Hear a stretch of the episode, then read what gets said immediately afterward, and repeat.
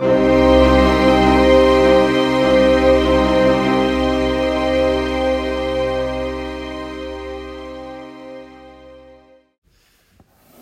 zu unserem Podcast über die Handlungsorte des Trafikanten. Wir sind Ihre Hosts Kentaro Jonens und Jonathan Hettche. Heute gehen wir auf die folgenden Orte ein.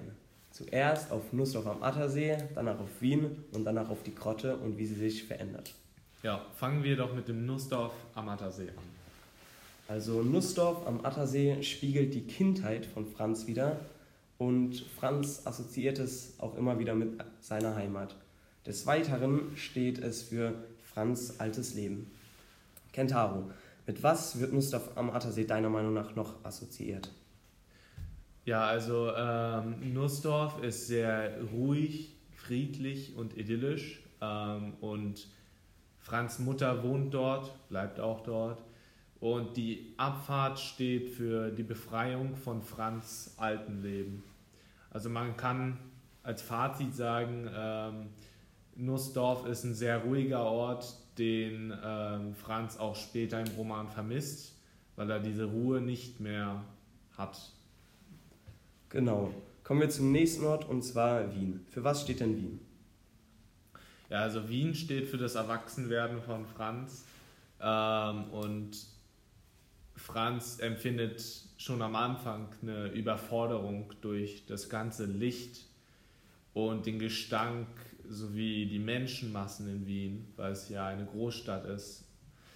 Ähm, und Franz bekommt auch zum ersten Mal einen richtigen Einblick in die politische Lage um 1937, wo ja die Nazis äh, ihren Aufschwung hatten.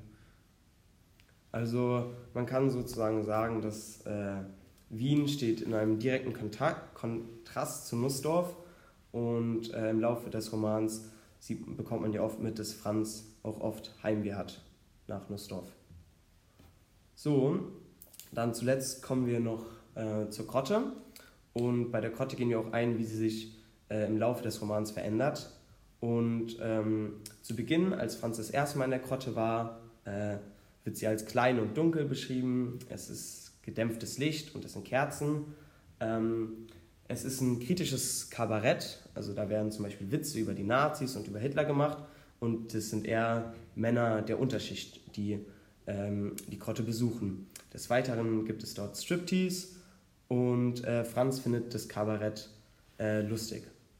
Wie verändert sich es denn im Laufe des Romans, Cantaro? Ja, also ähm, später im Roman gibt es einige Änderungen. Ähm, die Stimmung in der Grotte ist angespannter und bedrohlicher.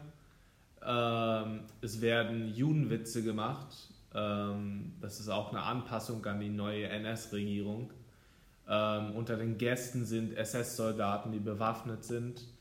Und es gibt einige Anpassungen, wie zum Beispiel, dass Aneshka mit einem SS-Soldaten zusammenkommt, um sich selbst besser zu stellen. Und ähm, Heinzi, der alte Kabarettist, der ähm, kritisch gegenüber der, dem NS-Regime war, wird fest, festgenommen, weil er sich nicht anpassen konnte.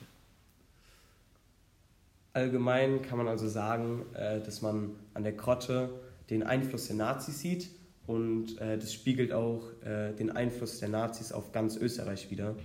Und ja. ja. ja. Das war unser Podcast zu den Handlungsorten des Trafikants.